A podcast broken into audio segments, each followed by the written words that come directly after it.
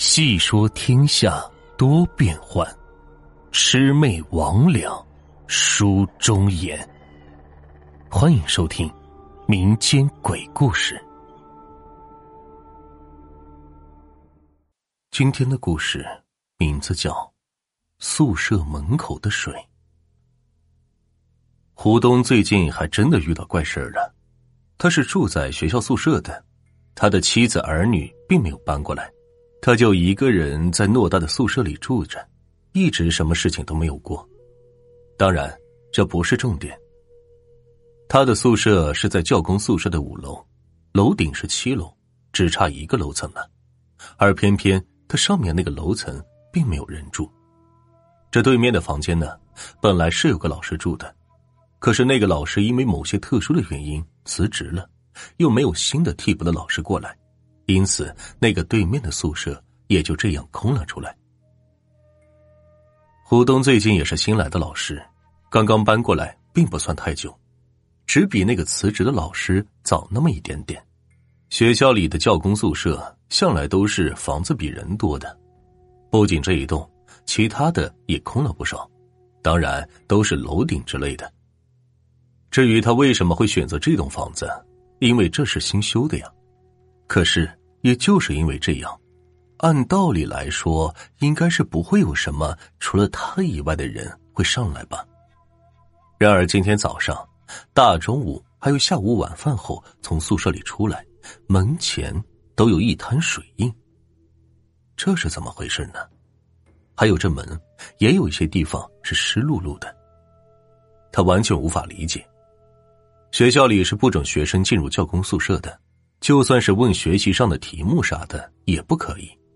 可是胡东却偏偏又找不出个原因来。这躺在床上的他，满脑子都是这个情况。不仅如此，最近以来，这隔三差五的也都会听见敲门的声音。自己不应声是最好的，只要说了话，身体顿时就感觉被千斤重担。给压了似的，呼吸非常困难，十分难受。这不骂个十几分钟的脏话，也缓不过来。胡东决定上楼去看看，是不是漏水啥的。虽然说这楼上并没有人，这个时候已经是晚上的七点多了，门前的水印也是干的七七八八，差不多了。他还是绕开水印走了出来。这个楼层本来是有楼道声控灯的。可是不久前换掉了，本来他打算叫人来修，可是每次下去都会忘记这茬事情，然后回来就记得起来。等到胡东来到楼上的时候，他还没开始就被灰尘给弄得咳嗽起来。可是这到处翻了好一阵子，全都是灰尘，除此之外什么东西也没有，什么问题也没有发现。胡东懊恼的。他只好以及打着手电筒，慢慢吞吞的下了楼来，还要一边注意着这楼梯，免得摔倒。因为这个楼梯的高度每一级都不低，那个扶手也因为太久没用，全是灰尘，他才不想去摸。可是下到他自己的楼层过来，他才发现自己的门口这个时候竟然又有了一滩水渍。可是这周边。一个水脚印都没有啊！然而，在这一段时间内，他却并没有听到脚步声什么的。胡东打着手电筒四下里照了一下，这才发现自己以为满是灰尘的楼梯扶手，却是那么的整洁干净。这哪来的灰尘呢？他不由得倒吸了一口凉气。这、这、这就有点诡异了呀！他下楼想去问一问。可是无一例外，这没有人承认上来过。也是，这大晚上的，谁没事做往楼上跑呢？这还没装楼道灯呢，一个电话不就解决了吗？回到房间里的胡东一直不踏实。可是就在此时，门外却突然传来窸窸窣窣的声音。是贼吗？还是那个故意倒水的人？胡东一咕噜爬起来，就走到。门边透过猫眼向外看，可是很遗憾，一片漆黑，啥也看不到。不过等他走到门边的时候，那声音已经停了下来。他在门边等了一会儿，可是外面依旧没有动静。胡东壮着胆子把门慢慢的推开，顿时就一股冷风灌进来，冻得他是龇牙咧嘴。可这外面的楼道上，那滩水依然在那里，只是好像有点变了颜色。胡东细细的看了一下那滩水，却发现鼻子里嗅到了什么怪怪的味道。而忽然之间，他好像余光瞥见了左边什么东西闪了过去，吓得他后背是凉的。可是手电筒照过去，明明什么都没有啊。不过那墙壁怎么看起来有些奇怪呢？好像中间有一块显得特别的暗。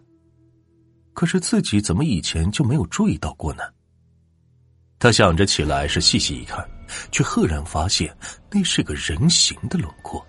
而且，那莫名其妙的味道，仿佛就是从里边散发出来的。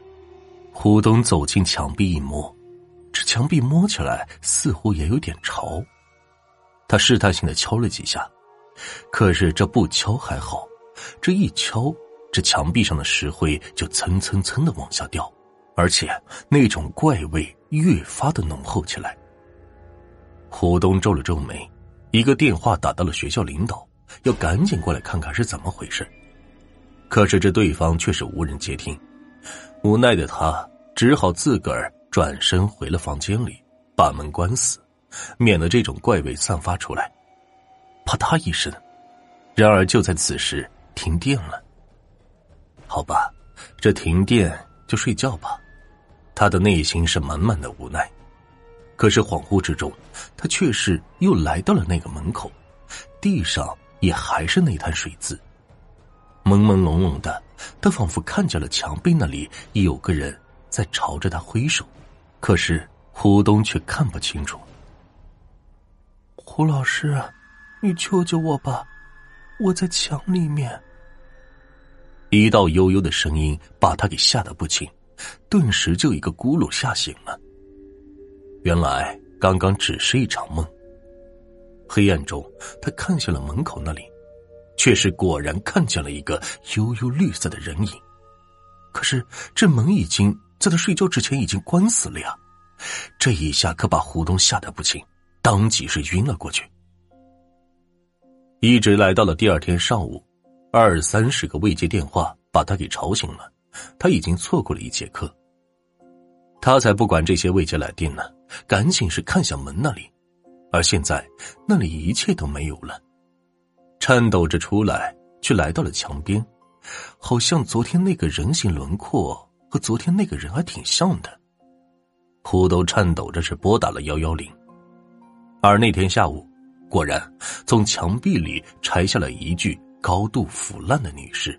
胡东闻到那些味道，明显就是尸体腐化的气味。到了当天晚上，胡东。却是再次梦到了那个女人，可是任凭他怎样都没醒过来。他看见那个人是过来道谢的，把一摞钱放在了茶几上。